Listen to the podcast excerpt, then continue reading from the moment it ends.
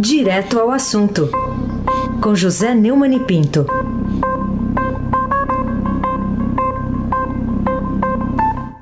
Oi, Neumani, bom dia. Bom dia, Aysen Abac, Laís Gotardo, Almirante Nelson e o seu transatlântico no Suei. Moacir Biasi, Clã Bonfim, Manuel Alice Isadora. Bom dia, melhor ouvinte. Ouvinte da Rádio Eldorado, 107,3 FM. Aí se abaque, o craque, o tríplice coroado. Vamos falar do não jogo de ontem entre Brasil e Argentina, retratado aqui na, no, no Estadão pelo Alex Silva, numa foto legenda, cujo título é A Batalha que a Anvisa Barrou. O que, que você diz desse episódio todo, Neumann? É, o, o, clássico das eliminatórias da Copa do Catar entre Brasil e Argentina, válido pela sexta rodada, foi suspenso depois de um episódio insólito, inusitado, lamentável, e gerou enorme confusão. Aos cinco minutos do primeiro tempo, agentes da Agência Nacional de Vigilância Sanitária e da Polícia Federal entraram em campo para parar o jogo em razão da presença de quatro uh, jogadores argentinos, três jogando, um no banco, que não cumpriram as regras sanitárias em território brasileiro e por isso não se poderiam jogar. Agora o árbitro e o comissário do jogo mandaram um relatório ao Comitê Disciplinar da FIFA que determinará as etapas a serem é, seguidas né, para a definição do encontro. Né. Ah, a verdade é que fica parecendo assim a Anvisa como vilão, mas a Anvisa está certa, né? está fazendo cumprir a lei brasileira, né? Afinal de contas, existe assim uma espécie de cinturão é, não sanitário, né, cinturão, cinturão da doença, uma doença inclusive mental que cerca jogador de futebol, que acha que pode tudo, que está acima da lei, né? E não está não, né? É, foi inusitado, né? foi inexplicável. Muita gente está perguntando por que, é que o, os quatro não foram barrados no aeroporto. É uma boa pergunta fazer a Polícia Federal, né? Por que a Polícia Federal não apoiou a Anvisa evitando que os quatro treinassem? Por que a Polícia Federal permitiu que os quatro embarcassem no ônibus, descessem no estádio e fossem ao vestiário? Por que a Polícia Federal eh, permitiu que a, a, a né, a CBF argentina, fechasse os vestiários? O que motivou a teimosia dos argentinos, além da empáfia que é própria dos jogadores de futebol, é, nesse mundo em que o futebol é um grande negócio. Não tem nada a ver com paixão popular, não. A, não é a paixão popular que. Ao contrário, o, a torcida sai perdendo, não viu o jogo nem pela televisão, porque não houve o jogo. Aí se abaque, o craque. Ô Neumann, agora nesse caso todo, pelo menos de acordo com o que eu vi aqui no seu blog, né, tem um vídeo em que você vê uma outra pessoa em campo como portadora de um mau exemplo, é isso? É, sim, senhor. Eu. Assim que houve o episódio, eu, entrei com o, um Twitter, né, lamentando tudo que aconteceu e dando razão à Anvisa, e dizendo que o verdadeiro culpado disso é o senhor Jair Bolsonaro, né? que vive sem máscara por aí dando o pior exemplo, que combate a vacina, né? que é, pre, é, prescreve remédio inócuo, com a sua tradição de, chance, de, de, de charlatão. Né? E aí caiu o mundo em cima de mim, dos bolsonaristas. É, tudo é culpa do Bolsonaro. Aí eu vou me apoiar. Hum, é, a culpa é do Bolsonaro, sim, eu vou me apoiar num amigo seu, viu? Hum. O Milton Neves, que no Twitter uhum. escreveu. Lei, ó, o Milton não é comentarista político, o Milton é exclusivamente esportivo. No entanto, ele escreveu um, um, um tweet que eu faço questão de ler. Lei é lei. Anvisa acertou e acerte também, Bolsonaro. Ponha máscara e vacine-se urgente, cumprindo a lei do bom senso. Afinal, nos seus 30% de eleitores, você tem milhares de admiradores sem máscara e que não aceitam a imunização porque você teima contra o melhor time do mundo, a vacina Futebol Clube. É bom avisar os bolsonaristas, cuja percepção é bastante nublada, isso aqui o, Milton está usando uma imagem de retórica, uma metáfora. Né?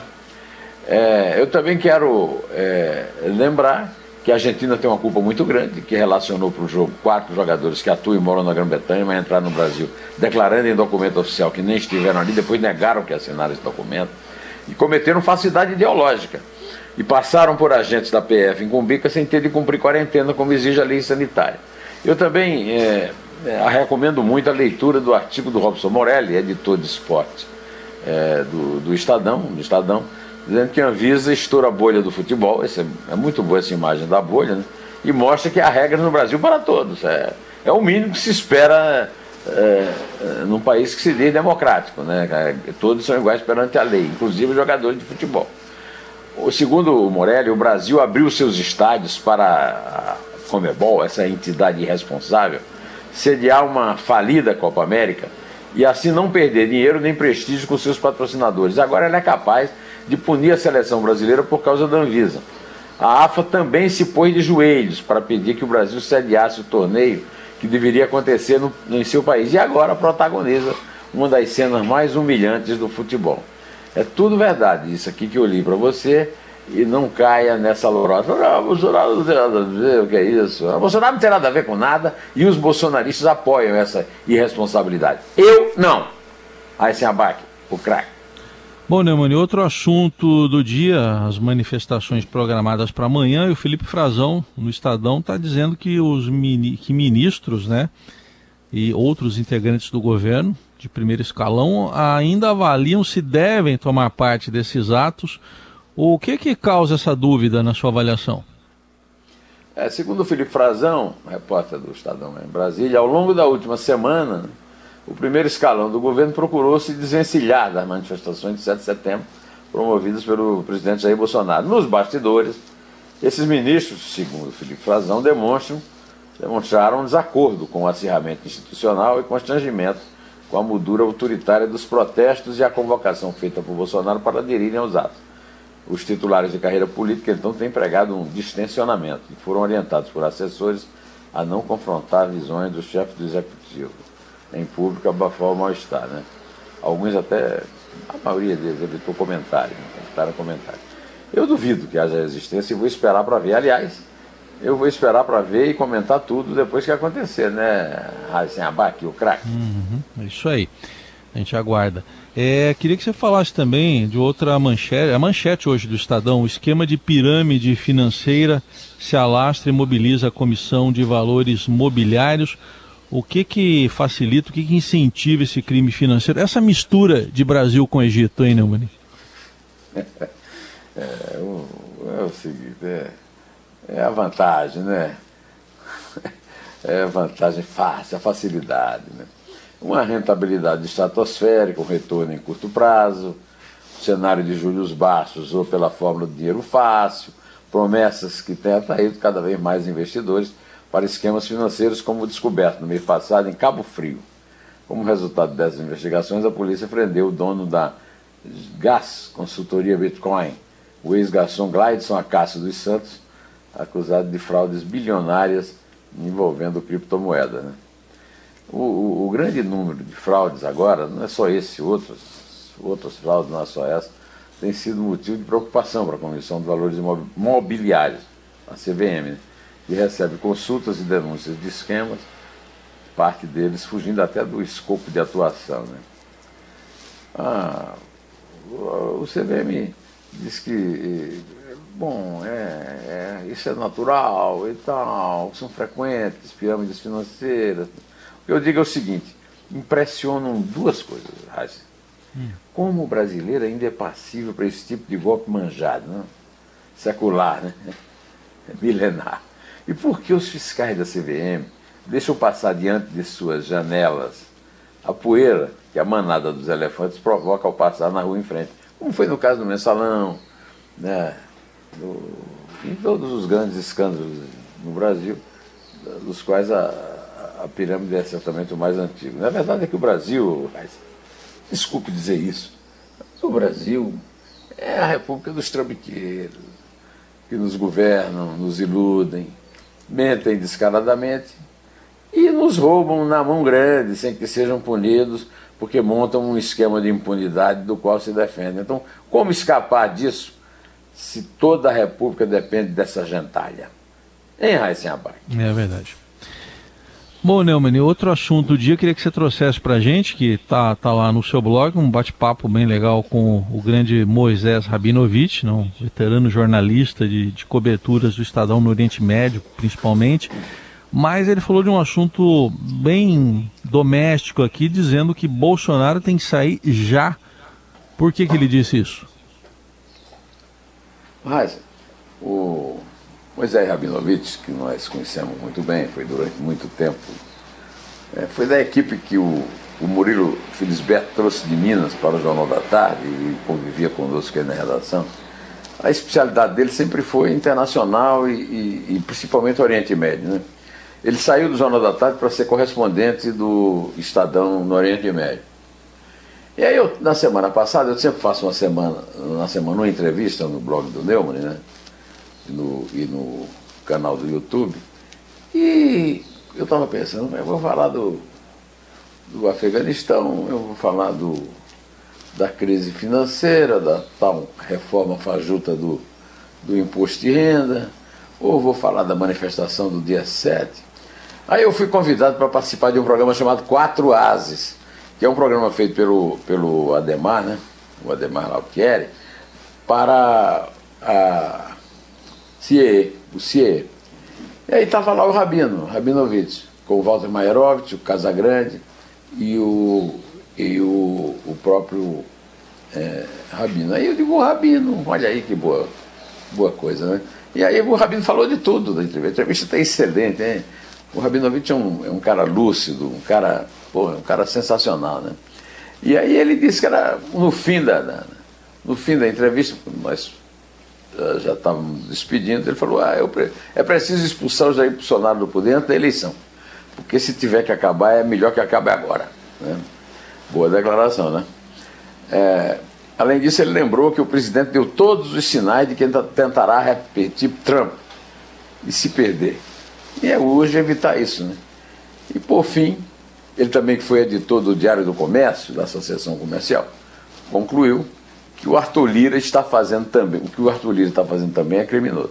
E é claro, falou do Afeganistão, não é, da, é, da tremenda incompetência dos americanos na saída do, do Afeganistão, dos impasses é, que os americanos estão sofrendo desde 2001, né, com a a famosa explosão dos, das Torres Gêmeas no dia 11 de setembro, que foram, completaram agora 11 anos. Né? E aí ficou uma entrevista saborosa e muito bem informada, com muito talento e muita perspicácia. Aí se abaque, o craque. Mas teve outra conversa também sua, no Dois Dedos de Prosa, com quase conterrâneo meu, Maurício Souza, né? Passou Você a infância. Ju... Hã? Eu citei você. Ah, muito bem, muito bem. Citou, você. passou a infância aqui, adolescência em Mogi aqui. Exatamente. O, o que, que tem de interessante nessa, nesse bate-papo seu com o pai da Mônica e do Cebolinha? Oh. Heisen, a Isabel disse que quando, quando me conheceu, leu o meu mapa astral e disse que eu era só família. Né? Hum. Depois, que, depois que eu conheci o Maurício, isso, eu conheci o Maurício em 1970, eu descobri que não era bem assim não, né? Que, é, assim é o Maurício. O Maurício tem 10 filhos. Assim, imagina, rapaz, em Mogi das Cruzes, é, em, em, Santa Isabel, onde ele nasceu, em Mogi das Cruzes, onde ele foi criado na infância e adolescência, e em São Paulo, onde ele trabalha até hoje, em pleno século XXI no Brasil, com essa crise danada sempre, e lá veio o Maurício com 10 filhos para me fazer inveja. Né? É, a, a Mônica, por exemplo, a personagem mais famosa dele, é inspirada numa filha dele. A Magali outra personagem também. E a Marianja, você adivinha qual é o personagem, a personagem do Maurício que a Marianja, filha dele, inspirou? Quem é? Cebolinha.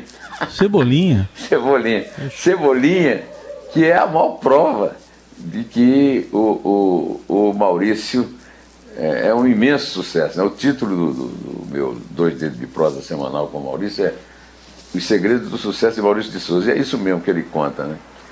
Ele conta como é que criou o Chico Bento. É, ele conta que a mãe dele fazia poemas. só que eram poemas assim meio caipiras tal. E o pai era um poeta mais romântico, músico, né? barbeiro e, e, e, e cantor, compositor. Né? E o Chico Bento é uma, uma coisa assim, meio baseada nos caipiras que é, a mãe dele fazia nos poemas. Né? E, e, ele conta coisas muito interessantes, como por exemplo, é, olha que coisa mais inusitada. Ele, ele me disse que aprendeu a escrever textos curtos para balões de quadrinhos numa experiência que ele teve na Folha, na Folha de São Paulo, como repórter de polícia. Ele começou como repórter de polícia e foi lá que ele começou a desenhar para jornal. Né? E tem uma, uma declaração dele muito interessante sobre hoje. Quer dizer, eu conheci o Maurício nessa época, quando eu trabalhei na Folha de 70 a 75, e, e, e, o Maurício conta uma história muito interessante do acordo que ele fez com o Otávio Frias, dono da Folha, que estava querendo comprar o prédio todo e ele tinha é, um andar do prédio para instalar o escritório dele, a produtora dele. E o Frias fez um acordo maravilhoso com ele. Você ocupa três andares aí, e, e mas me vende. Me, o, os andares você ocupa de graça até eu instalar a empresa que eu estou precisando instalar lá. Sabe qual era a empresa? Hum, qual? UOL. UOL. UOL é. E aí, ele, aí ele, ele conta uma coisa de hoje ele me disse que aprende e corrige muita coisa conversando diretamente com os seus leitores no, perfil que ele tem no Instagram. É ele que administra pessoalmente esse perfil e aprende, corrige, é, se comunica, ouve, né, intervém. Então, olha, é, é, é comovente o, o, o, perfil do, do Heisen do, do Maurício e tem até o Raizeneira, né? Por causa hum. de Mogi. Muito bom. Muito legal. Pode contar, então. Vamos contar então do, dos gols que não dos gols que não aconteceram em Brasil e Argentina. Não, então eu acho que, houve, zero, né? É, Mas... Eu acho que houve, eu houve três gols da Anvisa, 3 a 0 né, o placar quando tem. Ah, então tá bom. Vamos lá eu não acredito em WO, mas é o correto a ver, né? Os argentinos, é. os argentinos, pelo amor de Deus, né? Vamos para os três gols da Anvisa, então, vai lá. É três. É dois. É um. Em pé.